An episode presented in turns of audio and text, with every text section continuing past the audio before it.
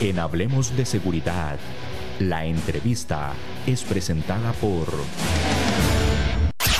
K9 Internacional es la empresa de seguridad de las grandes marcas. Más de 27 años de construir una corporación sólida y estable que protege al cliente con un servicio destacable las 24 horas del día. A las empresas más importantes y exigentes de Costa Rica son K9. Lo más valioso que tenemos en K9 son nuestros oficiales de seguridad que dan todo día a día en sus puestos de trabajo. Búscanos en Facebook como K9 Internacional. Buenos días, licenciada Diana Solano. Bienvenida a este su programa Hablemos de Seguridad con ACES. Hola, muy buenos días, don César. Un placer nuevamente compartir con ustedes este espacio tan importante. Gracias, gracias. Definitivamente algo muy importante para la comunidad también, para las personas, para todo el público que nos escucha y nos ve por redes sociales, para poder compartir con ellos todo lo que se está haciendo desde el Ministerio de Seguridad Pública y en apoyo justamente a tratar de frenar, evadir, controlar lo que es la delincuencia, pero principalmente para que las, las personas nos sintamos más seguros en las calles y en las comunidades. Por supuesto, para eso está el programa de seguridad comunitaria y todo lo que hacemos desde la fuerza pública en general. Excelente. Y bueno, de ahora quiero darle la bienvenida a don Manuel Gutiérrez para que nos acompañe en este su programa. Adelante, Juan Gracias, don César, y gracias a la licenciada doña Diana Solano por acompañarnos una vez más. Don César, ya habíamos tocado este tema de, los programas preventivos del Ministerio de Seguridad Pública y definitivamente un trabajo muy importante, un trabajo eh, preventivo fundamental para lo que es el Ministerio de Seguridad Pública y por eso quisimos volver a hablar con doña Diana sobre estos programas, que son varios, eh, licenciada, son varios programas los que ustedes tienen. Sí, correcto, don Guanelge. Nosotros desde la Dirección de Programas trabajamos siete programas preventivos. Uno de ellos, el que vamos a conversar hoy, que es el de seguridad comunitaria, el de seguridad comercial, que ya estuvimos hace un par de meses atrás, ¿verdad? Tenemos también lo que es el programa de violencia intrafamiliar, el programa dirigido a niños y niñas, que es el programa GREY, el programa Mi Primera Aventura en Seguridad y el programa DARI. Licenciada, el, seguridad comunitaria es como el más conocido por la mayoría de los ciudadanos. ¿Podríamos decir que ese fue uno de los primeros programas del Ministerio de Seguridad Pública? Sí, correcto. Es de los programas, bueno, el más antiguo es el programa de DARE, pero por su trayectoria internacional, ¿verdad? Pero ya propiamente acá de Costa Rica, el programa más antiguo es el programa de seguridad comunitaria, con 23 años. Sí, bastante tiempo ya. ¿Y cómo, inició el tema de seguridad comunitaria? ¿Con una dirección, un departamento, como, como dentro del organigrama del Ministerio de Seguridad Pública, donde ustedes ya existen? ¿Cómo, cómo había empezado ese programa? Ok, el programa inicia en 1998. ¿verdad? El programa inicia como una dirección, como un departamento, perdón, de extensión comunitaria, así se le llamaba en su momento, adscrito a la Academia Nacional de Policía. Posteriormente, que ya el programa inicia, inicia en los atillos con un plan piloto de lo que era el acercamiento a la comunidad, una policía que se acercara a las comunidades, no una policía represiva, sino una policía más preventiva, Después de que se hace ese proyecto de Atillo, eso fue en el 1996, para el, ya el año de 1998, por decreto de ley se forma lo que es la unidad de seguridad comunitaria. O sea, esa fue la primera, la unidad de seguridad comunitaria y comercial hacia el año 1998. Posterior a eso, ya para el año 2002, se crea la Dirección de Seguridad Comunitaria. Todavía ahí hablábamos solamente del programa de seguridad comunitaria. Es para el año 2006 que con el programa de seguridad comercial, entonces se le agrega y comercial y hablamos de la Dirección de Seguridad Comunitaria y Comercial. Para el año 2012, los programas preventivos de violencia intrafamiliar y en su momento el programa Pinta Seguro, actualmente programa Mi Primera Aventura, pasan a ser parte de la Dirección de Seguridad Comunitaria y Comercial junto al programa DARE, porque cada programa estaba bajo las órdenes de un viceministro o del director general. Entonces no estábamos juntos, cada, sí existíamos, pero no trabajamos bajo una misma, bajo una misma línea, ¿verdad? Cuando ya esos programas pasan a ser parte de la dirección, para el año 2013 se forma la Dirección de Programas Policiales Preventivos, que es hasta la actualidad. Igualmente por medio de decreto por la Gaceta el 31 de enero de ese año. Licenciada, eh, los objetivos de la seguridad comunitaria, ¿hubo algún modelo de algún país que ya estaba, ya se había instalado el modelo de seguridad comunitaria? ¿Fue una combinación, eh, los objetivos, el fin en general? ¿Podemos hablar de eso? Claro, el programa de seguridad comunitaria es un programa que está a nivel mundial, en España, Colombia, México, Honduras, Brasil, ¿verdad? Es un programa que acá en Costa Rica inició, como le explicaba, con un plan piloto de Atillo, con ese acercamiento del policía hacia la comunidad. Los objetivos principales que tiene el programa es mejorar la calidad de vida de los ciudadanos mediante el trabajo conjunto policía-comunidad, buscando la solidaridad entre los vecinos para que entre ellos se pueda dar respuesta y resuelvan situaciones problemáticas que tiene la comunidad. Lo que busca el programa es eso, es ese acercamiento con las comunidades de tal forma de que ellos trabajen en pro de su seguridad, tomando en cuenta que no formamos policías, formamos ciudadanos que trabajan para ver a su comunidad cada día mejor.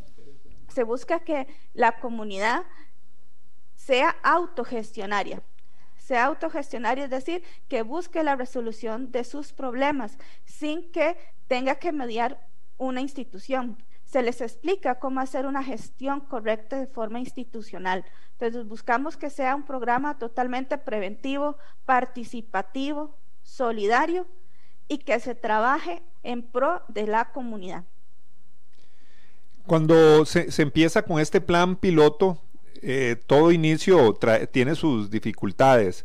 En la actualidad yo creo que hay muchas comunidades, ¿verdad?, que se acercan y, piden información para integrarse a estos sistemas.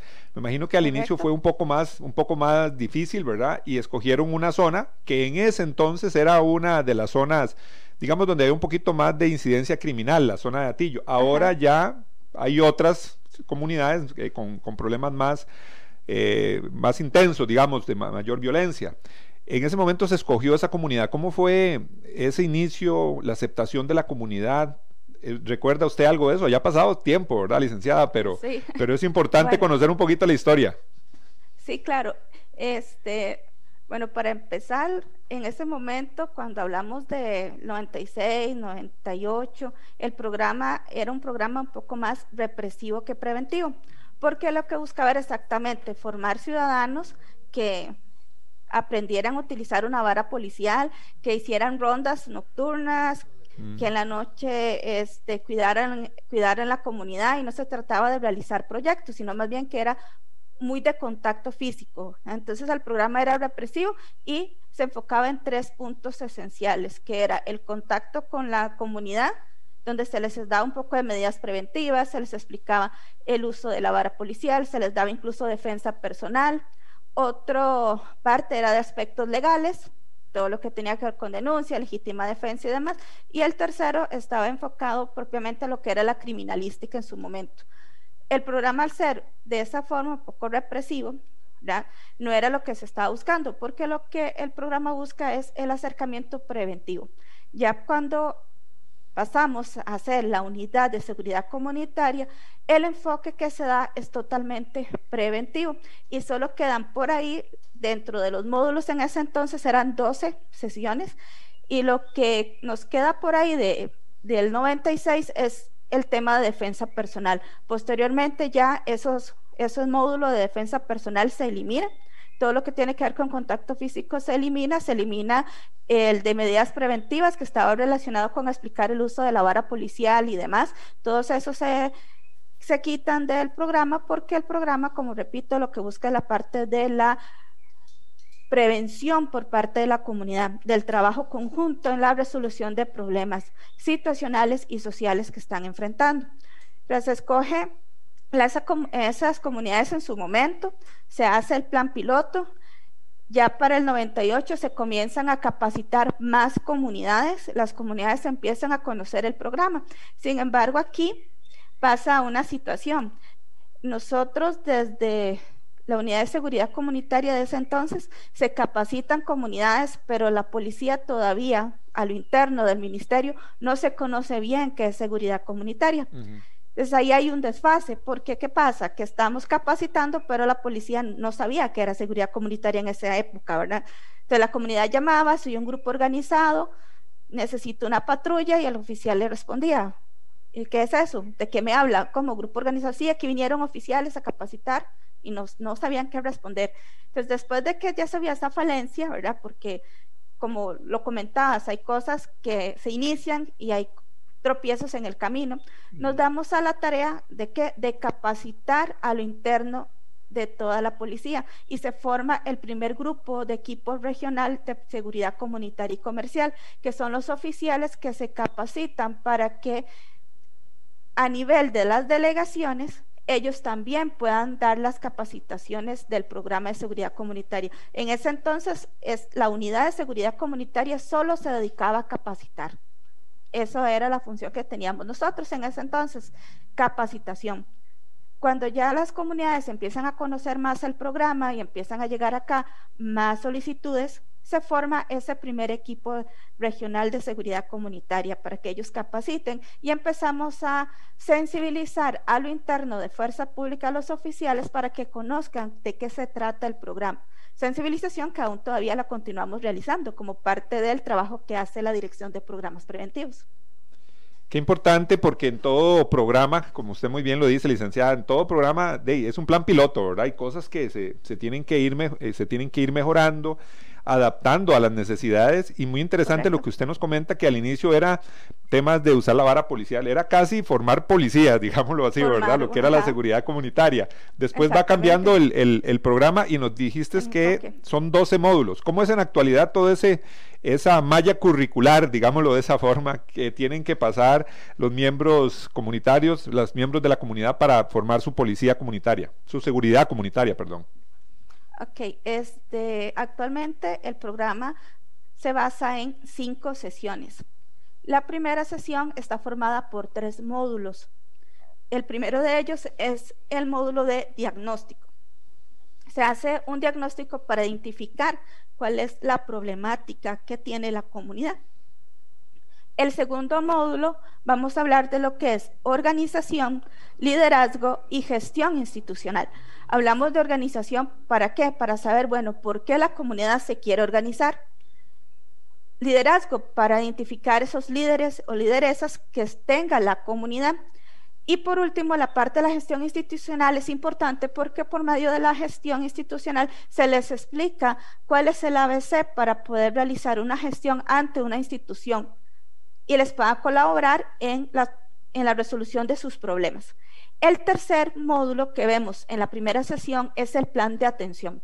¿Qué es el plan de atención? El plan de atención es el lugar, sitio que vamos a identificar como la problemática central que tiene la comunidad.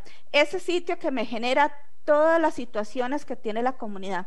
Por darte un ejemplo, que sea que el parque, entonces, la recuperación del parque es el plan de atención. ¿Por qué? Porque en el parque tenemos el problema de basura, el problema de hurtos, de asalto, de consumo de droga, etc. Entonces, la comunidad nos habla de esos problemas, consumo de droga, alcoholismo, que ahí asaltan, que en el parque está lleno de basura, que no hay iluminación, que los asaltos sean en la noche, y justamente todo nos lleva alrededor de ese parque. Entonces, ¿qué es lo que tenemos que darle atención al parque? Tenemos que empezar a trabajar en el parque. Tendremos otras problemáticas, sí, pero la prioridad en ese momento va a ser el parque. Entonces, en el plan de atención vamos a plantearnos la recuperación de ese espacio mediante acciones. Entonces, ese es el primer módulo, donde desde ahí ya la comunidad comienza a trabajar en la resolución de sus problemas. Algunas acciones serán de fuerza pública y otras acciones le corresponden directamente a la comunidad. La segunda sesión es el módulo de cultura preventiva. Es un solo módulo, sin embargo es un módulo extenso, porque ahí hablamos de medidas de prevención en lugares públicos, en el hogar, redes sociales, vehículos, etcétera. Hablamos también de lo que es el cuadro de alertas verde, amarillo y rojo. Se les explica qué hacer en caso de una situación sospechosa una situación de alerta roja donde estamos viendo que está ingresando alguien a robar a la casa del frente, el procedimiento.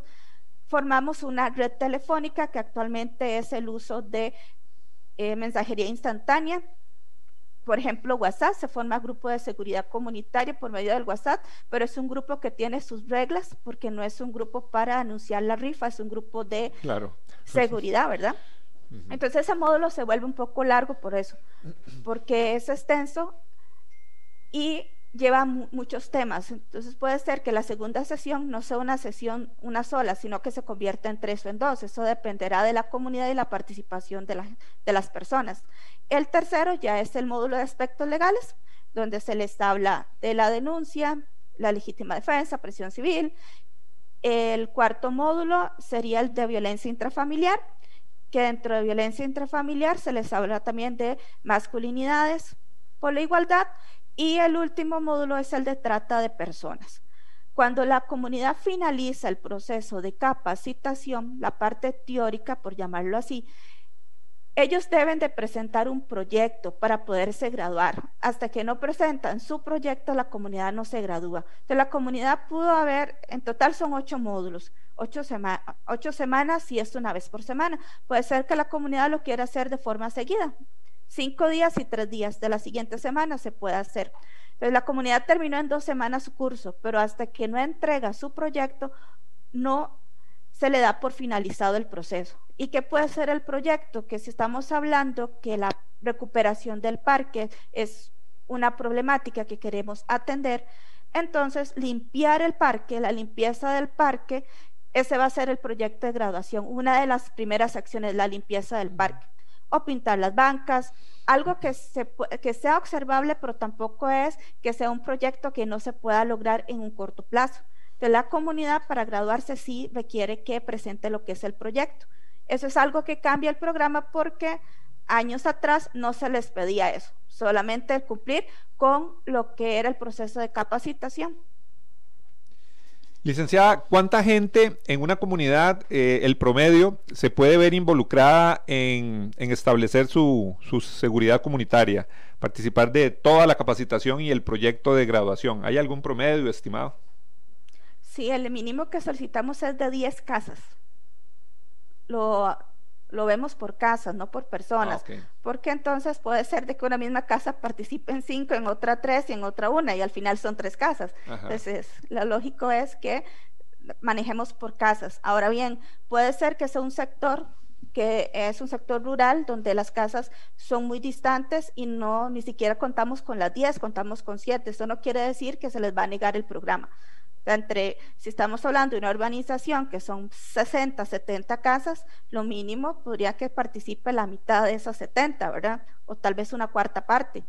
Aún así, si no participan, lo mínimo es que de esa urbanización participen 10 para poder, para poder formar el grupo de seguridad comunitaria.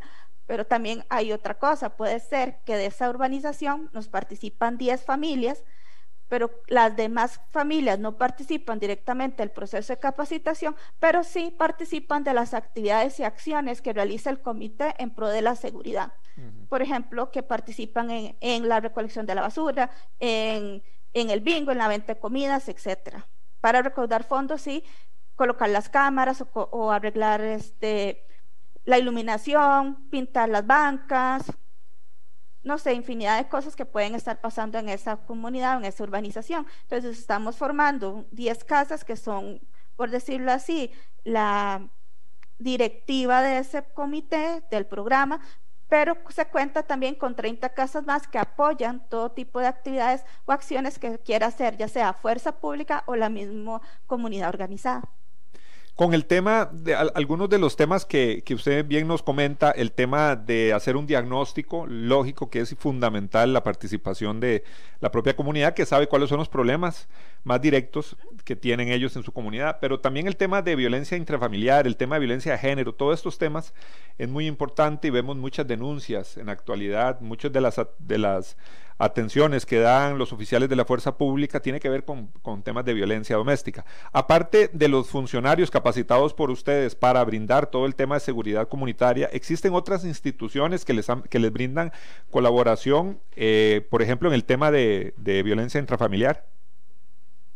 Sí, digamos, en la parte de violencia intrafamiliar es un módulo que forma parte del programa de seguridad comunitaria, pero también está el programa contra la violencia intrafamiliar. Entonces, en el caso de seguridad comunitaria, lo que se da es una charla, una charla del tema de violencia, violencia enfocada hacia la mujer, hacia personas con algún tipo de discapacidad, hacia adulto mayor la violencia también de género, ¿verdad? Entonces el programa ahí lo que trata es de sensibilizar a la comunidad en los temas de violencia, la ley, la ley de contra la violencia doméstica, también lo vemos dentro del módulo de violencia intrafamiliar. La capacitación forma parte también de lo que capacita el programa de violencia doméstica. El programa de violencia intrafamiliar es, que, es el que se encarga de generar los contenidos para el programa de seguridad comunitaria, porque el programa de violencia intrafamiliar es el programa que tiene las herramientas para. Entonces ese es un programa totalmente aparte de seguridad comunitaria. Me imagino que hay comunidades que a lo largo del tiempo mantienen su programa Inclusive me imagino que les solicitan más capacitación porque hay personas, definitivamente hay comunidades que se involucran tanto en estos programas y yo he tenido la oportunidad de ver un par de comunidades que la gente quiere y aparte de la capacitación que se le da quieren seguir y avanzar, inclusive comprar alarmas y comprar equipo, inclusive electrónico para instalar en sus comunidades. Sí, correcto es que el proceso no termina en la capacitación ni en la conformación del grupo después de que nosotros ya la comunidad finaliza todo su proceso con el proyecto de graduación, etcétera, pasamos a una fase de seguimiento por parte de la policía local.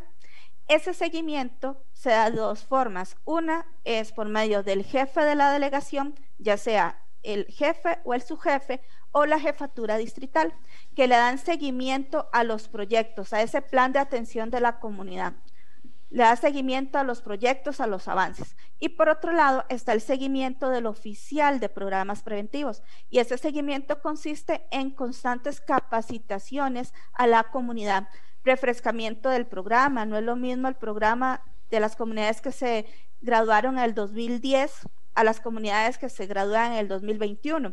Entonces, con los nuevos cambios del programa se les brinda refrescamiento a las comunidades también. Se les da ese refrescamiento para que la comunidad pueda conocer las nuevas temáticas que estamos trabajando. Se les da capacitación de acuerdo también a las necesidades que tiene la comunidad. Entonces, a lo que la comunidad solicita, si la comunidad está trabajando, por ejemplo, en un tema de reciclaje, contactamos a una institución, organización que nos pueda colaborar en esa temática. De eso se encarga el compañero oficial de programas preventivos. Lleva a alguien experto en el tema para que le pueda impartir a la comunidad y le enseñe el tema de reciclaje, por ejemplo. Entonces, la capacitación es continua y eso se realiza una vez por trimestre, tanto la reunión de la jefatura como la visita del compañero de programas preventivos. Entonces, en el año, cuatro veces van a recibir capacitaciones. Ahora bien, cuando hablamos del plan de atención, ¿verdad? También es importante de que conforme vamos dando solución a ciertas problemáticas y ya pasó un tiempo, nosotros pedimos que ese plan de atención se haga de forma anual, a 12 meses, para ir viendo cómo la comunidad va trabajando mes a mes en, en, la resolución de sus problemas. Pasados esos 12 meses se debe hacer nuevamente una revisión, un análisis de lo que logramos durante ese año y vamos nuevamente a retomar otra vez otro diagnóstico porque la comunidad ya cambió. Entonces volvemos a hacer un diagnóstico, volvemos a generar nuevas acciones y nuevamente la comunidad empieza con un nuevo proceso trabajando en la seguridad de su comunidad. El día de hoy nos acompaña la licenciada doña Diana Solano. Estamos hablando de los programas preventivos del Ministerio de Seguridad Pública, específicamente de seguridad comunitaria un tema súper importante para el desarrollo de la seguridad en nuestro país, en nuestras comunidades, en nuestro círculo más cercano. Somos parte también, tenemos responsabilidad de la seguridad de todos y todas. Vamos a ir brevemente a nuestra pausa comercial para continuar hablando con doña Diana Solano del Ministerio de Seguridad Pública. K9 Internacional es la empresa de seguridad de las grandes marcas. Más de 27 años de construir una corporación sólida y estable que protege al cliente con un servicio destacable las 24 horas del día. A las empresas más importantes y exigentes de Costa Rica son K9. Lo más valioso que tenemos en K9 son nuestros oficiales de seguridad que dan todo día a día en sus puestos de trabajo. Búscanos en Facebook como K9 Internacional. Continuamos en su programa Hablemos de Seguridad con ACES, hoy hablando sobre seguridad comunitaria, un tema fundamental en estos tiempos donde la percepción, el sentimiento de inseguridad lamentablemente ha crecido en nuestro país. Y me parece que programas como este que desarrolla el Ministerio de Seguridad Pública son fundamentales para crear esa cultura de prevención, esa cultura preventiva que es tan necesaria desarrollar en todo nuestro ambiente para la protección de todas y todas. Y por, ese motivo, es muy, nos complace mucho tener en nuestro programa Hablemos de Seguridad a la licenciada eh, Diana Solano, que pertenece a, este, a estos programas preventivos que está desarrollando desde hace ya bastante tiempo el Ministerio de Seguridad Pública. Y hoy estamos hablando del más conocido, el que hace tiempo ya, nos dice doña Diana, desde el año 98 se desarrollan, de hace 23 años, por ahí, eh, se desarrolla la seguridad comunitaria. Entonces, eh, interesante, cuando pasamos por alguna comunidad, algún barrio y vemos eh, su, su, señal, ¿verdad? Ahí estamos viendo los que nos ven por Facebook, ahí tenemos imágenes sobre personas orgullosamente instalando su rótulo, ¿verdad?, de seguridad comunitaria, programas preventivos, comunidad organizada, eh, algunas imágenes de graduaciones también de personas que después de presentar un proyecto, como lo dice doña la licenciada Diana, no solo es ir a las clases, no solo llevar los módulos, sino también presentar un proyecto luego de un diagnóstico de su comunidad. Ahí vemos imágenes a los que nos ven por Facebook y a los que nos escuchan por, por radio, ahí les ilustramos algunas de las cosas que pueden ver por medio de nuestras redes sociales, que ahí usted puede seguir el programa. Licenciada, hay algo que no, no, se debería preguntar, pero yo creo que, que, es necesario. En una comunidad, hablemos de una comunidad donde tal vez hay, es una, una, comunidad donde lamentablemente es más conflictiva, donde hay temas de drogas, mucha violencia. ¿Cómo se prepara a los miembros de la seguridad comunitaria? Porque me imagino que puede haber algún temor, alguna eh, represaria o tal vez puedan sentir eh, miedo de algunas amenazas por parte de algunas personas que anden haciendo daño en las comunidades. Me imagino que eso es un tema que lamentablemente se tiene que considerar. Sí, bueno, en ese caso va a depender de la misma comunidad, ¿verdad? Cuando hablamos de una comunidad que es una comunidad que sí se encuentra amenazada por, ¿verdad? Y solicita la capacitación, lo que buscamos es más bien no capacitarla dentro de la comunidad, sino que los miembros de la comunidad se trasladan a, otro, a otra comunidad y reciben ahí la capacitación. Nosotros no llegamos a la comunidad a capacitarlos directamente. Sí los capacitamos, pero no en su propia comunidad, por lo mismo, ¿verdad? Para no exponerlos y que vayan a tener represalias. Ellos empiezan a trabajar por sí solos en la comunidad, que eso es lo que se busca, que la comunidad sea autogestionaria y siempre con el contacto de fuerza pública. Entonces ese tipo de comunidad se capacita fuera, pero es que es, la, es muy, muy en la excepción. En realidad las comunidades, por más conflictivas, aún así las capacitamos en el propio lugar.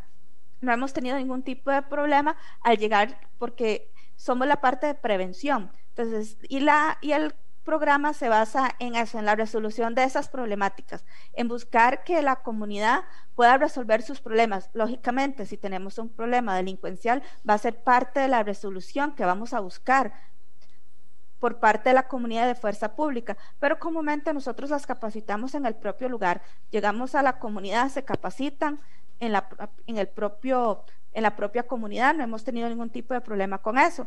En algunas excepciones, en secciones de años, no es que siempre ha pasado, sí hemos tenido una que otra que nos ha solicitado que por favor se les capacite fuera de, y otras que por temor no instalan el rótulo. Entonces, se les, se les ha entregado el rótulo y no lo han instalado porque tienen miedo de, de, instalarlo y que se den cuenta que se organizaron, a pesar de que han visto llegar a la policía a reunirse con ellos. Entonces, porque lo que te dice que estás organizado es el rótulo. Entonces la comunidad se organiza, está en contacto con la policía, pero mientras que no haya rótulo, la comunidad no se siente amenazada. Hablando de una comunidad que es una comunidad conflictiva, donde no podemos decir que todos son malos, ¿verdad? Es un porcentaje muy pequeño en realidad. Entonces sí lo trabajamos de esa manera. Es importante escuchar eso porque tal vez algunas personas pueden decir, bueno, se, tendrán algunas represalias como a la hora de denunciar un delito. Muchas personas se abstienen a, participar en la denuncia de un delito por este tema, pero es gratificante escuchar y como muy bien usted lo dice, licenciada, en todas las zonas conflictivas son muy pocas esas personas que son las responsables de esas conductas delictivas, ¿verdad? La mayoría, gracias a Dios, de nuestra población eh, es población decente, sana, que eh, lamentablemente se topa con personas eh, que cometen actos delictivos en todas las comunidades. Vea, el tema de las drogas ahora está por todas las comunidades. No podemos decir que solo una comunidad ahora, por todo lado hay problemas. Por ejemplo, el de drogadicción, que es un tema importante que ustedes también eh, trabajan. Licenciada, la capacitación de los capacitadores, digámoslo de esta forma. Ajá. Eh, siempre sabemos o nos damos cuenta que en temas de seguridad, en el Ministerio de Seguridad Pública, para todo el trabajo que tienen, siempre hay eh, limitantes de recursos. ¿Cómo combaten ustedes desde la dirección ese problema que eh, está en todo lado, verdad? La falta de recursos, la falta de recurso humano, también el recurso técnico, eso es un problema que, que está en todo lado. ¿Cómo lo combaten ustedes? Bueno, con respecto a lo que es recursos, sí, nosotros de la dirección contamos directamente con partida de la Dirección General de la Fuerza Pública, porque nosotros pertenecemos directamente a la Dirección General. Presupuesto propio a la dirección no tiene. Entonces nosotros cuando vamos a, a capacitar a los compañeros de programas preventivos, ahora por cuestión de COVID, se han realizado las capacitaciones de manera virtual, se adaptó el proceso de capacitación a nuevos instructores mediante virtualidad y se actualizaron también en los nuevos contenidos del programa de seguridad comunitaria. Los oficiales que se capacitan para formar parte del equipo de programas preventivos se capacita con instructores de la Dirección de Programas Preventivos. Entonces, y hay dos procesos. Un proceso que es la, en la Academia Nacional de Policía, que es un curso general de programas preventivos que ese es el curso que se requiere un oficial para formar parte de programas preventivos. Es el requisito para que pueda ser parte de programas preventivos como agente, de agente 2 o encargado de programas. Posteriormente a ese proceso, que es un proceso general, porque ahí vamos a trabajar con ellos los siete programas, se les va a explicar cómo se manejan los siete programas desde la parte más que todo administrativa de lo que hace, de informes y demás, bases de datos, recolección de información, etcétera. Y posteriormente ya nosotros, cada programa les actualiza propiamente en las capacitaciones. Entonces, posterior a eso ya hacemos un curso de formador de formadores, donde se les explica todas las técnicas para poder dar una capacitación y se les da los temas para poder este, capacitar a las comunidades o a los comercios, o el tema de, mi primera aventura, o el tema de Grey, etcétera. Entonces, primero sí pasan un proceso de capacitación, donde podemos decir que es un proceso de capacitación general, que es el curso de equipo de programas preventivos, y posteriormente cada programa va a especializar a ese funcionario, pero lo hacemos con recurso propio de la dirección, con lo que podamos contar. Y comúnmente, si hacemos capacitaciones que son presenciales y requerimos de material como papelógrafos, pilots y demás, nosotros los lo vamos a costearnos directamente. O sea, lo ponemos del bolsillo y eso es parte del, del proceso y de que nos gusta hacerlo. Definitivamente el tema de vocación aquí, licenciada, es, es, fundamental. Sabemos que cuando hay limitaciones, porque eso sucede en todas instituciones públicas y en el tema de seguridad también, el Ministerio de Seguridad Pública, ante toda la demanda de servicios que tiene, bueno, hay hay falencias también o, falta de recursos.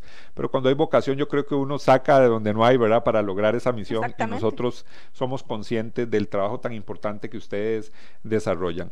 Licenciada, para nosotros ha sido un gusto la verdad, eh, siempre compartir con ustedes de la Dirección de Programas Preventivos, porque sabemos que hacen una labor que es fundamental para el desarrollo y la creación de cultura de seguridad en nuestro país. Muchísimas gracias, licenciada Diana Solano, por acompañarnos el día de hoy. Muchísimas gracias a usted, don Juan Ángel. Un placer haber compartido con ustedes este ratito. Muchísimas gracias, de verdad, licenciada. Y a todos ustedes que tuvieron la amabilidad de sintonizar nuestro programa, acompañarnos por medio de redes sociales y también por medio de la radio. Le, de a partir de este momento, la invitación para nuestro próximo programa. Asociación Costarricense de Empresas de Seguridad y Afines presentó de Seguridad. Hablemos de seguridad. Hablemos de seguridad. Con ACES.